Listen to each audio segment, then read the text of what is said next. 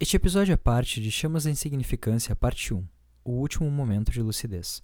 Siga-nos nas redes sociais para maiores informações e novos episódios. Veja-os em Dagana.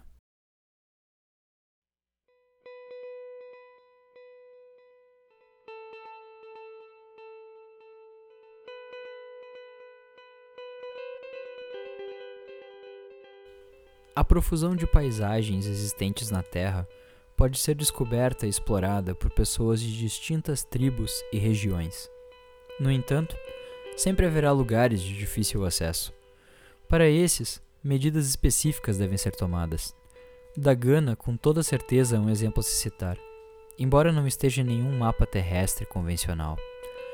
É complicado explicar para um ser humano que há ambientes localizados em dimensões paralelas, com distintas variações de espaço e tempo onde seres oriundos de outras evoluções da natureza desfrutam do que aqui é conhecido por corpo físico.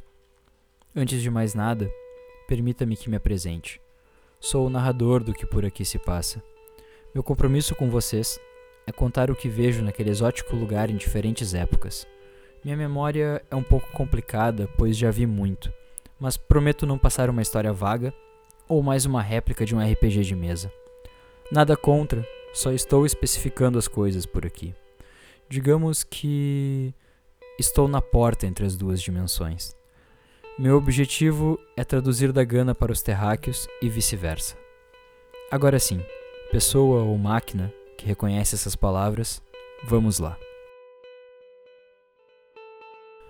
Da Gana é uma ilha similar à África do Sul aos humanos, porém apenas em área ela possui o conturbado clima e hidrografia da América do Sul.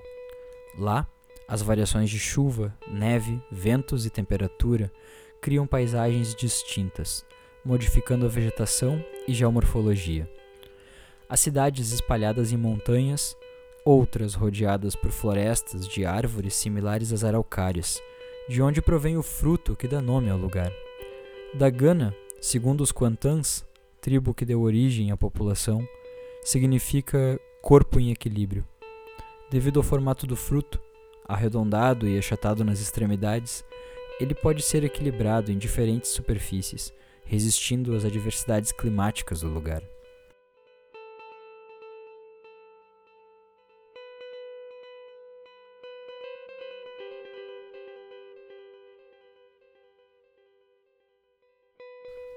Inúmeros relatos apresentam casos de pessoas violentadas e mortas por seres inumanos. Eles os utilizam como combustível para a sobrevivência e demonstrações de poderes incoerentes às leis da física terrestre. Da Gana pode soar como um mundo de alucinação e delírio aos poucos forasteiros que lá passaram. Contudo, para quem reside em suas terras e considera tudo aquilo normal, o mesmo chão apresenta diferentes significados.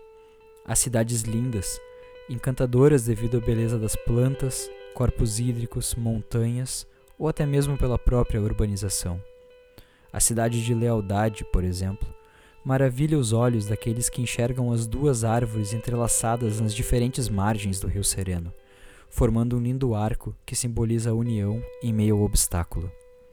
Perto dali, em uma região mais árida, pode-se chegar à magnífica confiança, com prédios exóticos pelas janelas de várias cores e formatos triangulares, próximos às sólidas rochas do Monte Crédulo.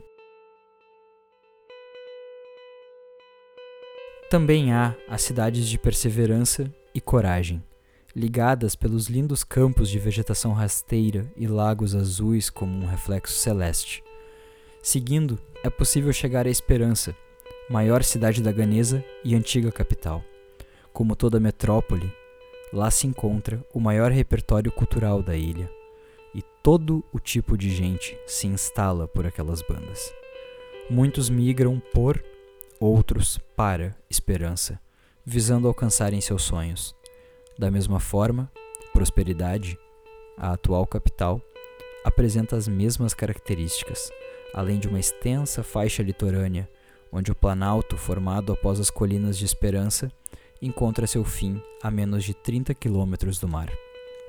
Ainda pela linha costeira, é possível observar as cidades de Ternura, Bondade, compaixão e honestidade, além do pequeno paraíso de felicidade, onde o sol reluz as areias e os diferentes caminhos que levam até elas.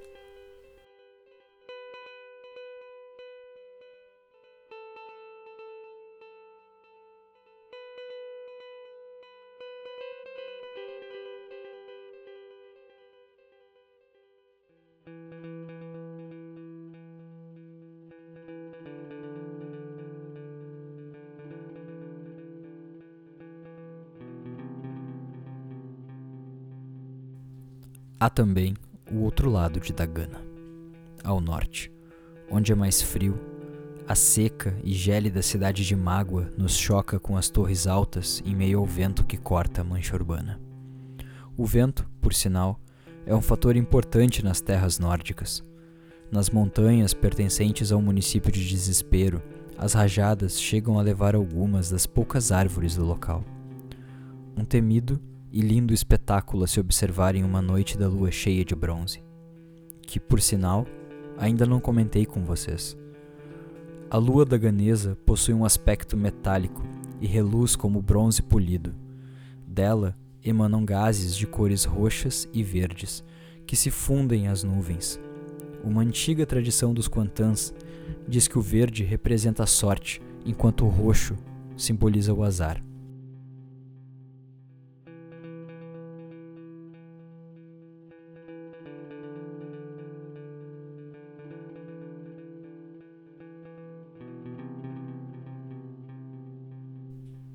Continuando, vizinha de desespero, ambição se apresenta.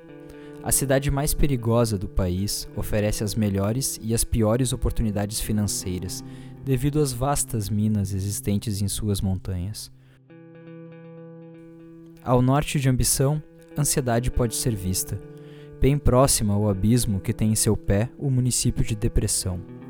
Desprezo e euforia estão próximas dali em meio a lagos e permafrost, que aos que não sabem é o solo permanentemente congelado.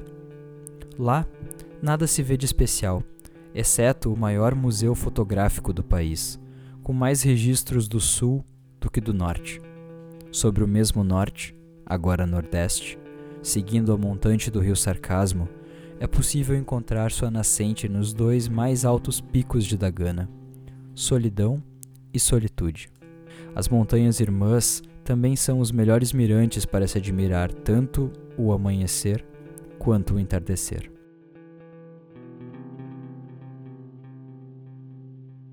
Nestes e em outros lugares da ilha habitam atualmente os daganeses, similares aos humanos, porém com uma composição física distinta.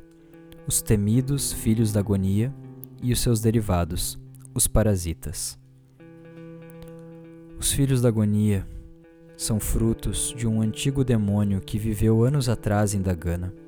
Há gerações que essas criaturas vivem dos sentimentos e pensamentos específicos dos daganeses, desaparecendo misteriosamente em um intervalo de 80 a 120 anos e sem parceiro algum, deixando um substituto em seu lugar. Cortam seu próprio corpo e pingam um líquido que se solidifica, formando uma espécie de ovo no qual um novo demônio vem a nascer. Por motivos que não explicarei agora, Agonia fez questão de gerar a maior prole já produzida por um demônio, desde que se tem conhecimento, abrindo mão de muitas das suas habilidades.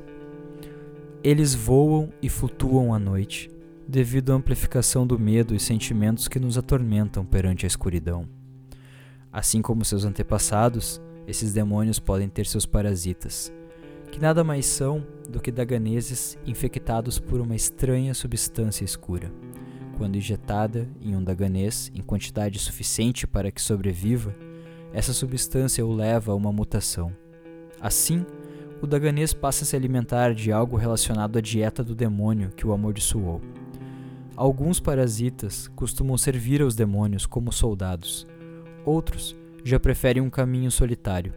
Entretanto, Todos eles são controlados pelos filhos da agonia, às vezes à força, devido à fácil habilidade de enlouquecerem ao misturar as células de seus corpos daganeses com as substâncias demoníacas. Os parasitas não podem simplesmente se alimentar quando bem entendem. Sacerdotes e demonólogos costumam dizer que a fome dos parasitas chega a ser até mais intensa do que a dos próprios demônios. Tudo o que se sabe é que os ataques iniciaram nas partes frias e se espalharam até o mar com mais intensidade nessa última geração.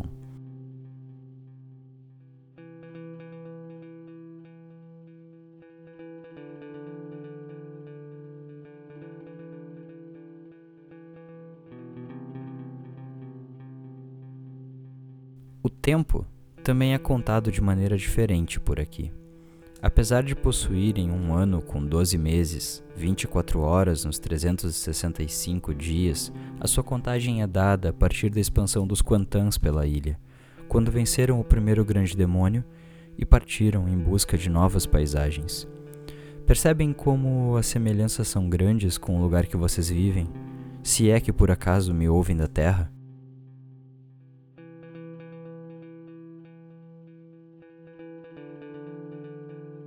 Permitam-me mudar o assunto. Vejo uma luz descer dos céus de Dagana na diagonal, entrando na altura da foz do rio Sarcasmo e se deslocando para quilômetros de distância, caindo na beira de um lago a alguns quilômetros do município de Perseverança. A energia do choque parece ter sido absorvida, pois não há crateras. Tudo que vejo. Eu não entendo, mas tudo que vejo ali é um rapaz meio tonto se levantando após três horas do ocorrido. Está claramente confuso. Seu olhar exibe estranheza com a paisagem e os carros. Mesmo parecendo caminhar a esmo, vejo-o seguindo para a perseverança. É madrugada aqui em Dagana.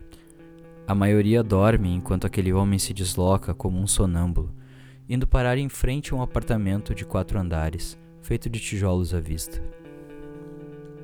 Estranhamente, ele tira a chave da terra de um vaso e adentra o ambiente, caindo em sono profundo ao ver a cama. Por longas e longas horas ele dormiu, até acordar e estranhar ainda mais o ambiente. Lugares, animais, daganeses, nada daquilo parecia real para ele. Claramente não pertence àquele lugar. Talvez leve dias para entender e se adaptar à ilha. Curioso. Já estou interessado. Ficarei de olho nele por mais um tempo para ver no que vai dar. Portanto, observarei seus passos, permitindo que vez ou outra um daganês conte a sua história no meu lugar, como os que os esperam nos próximos episódios. Talvez ouvir aquele forasteiro vindo do céu seja mais interessante do que narrar suas ações. Seria encantador doar meus ouvidos para descansar a fala. Enfim, aproveitem da gana e tenham cuidado por aí. Até breve.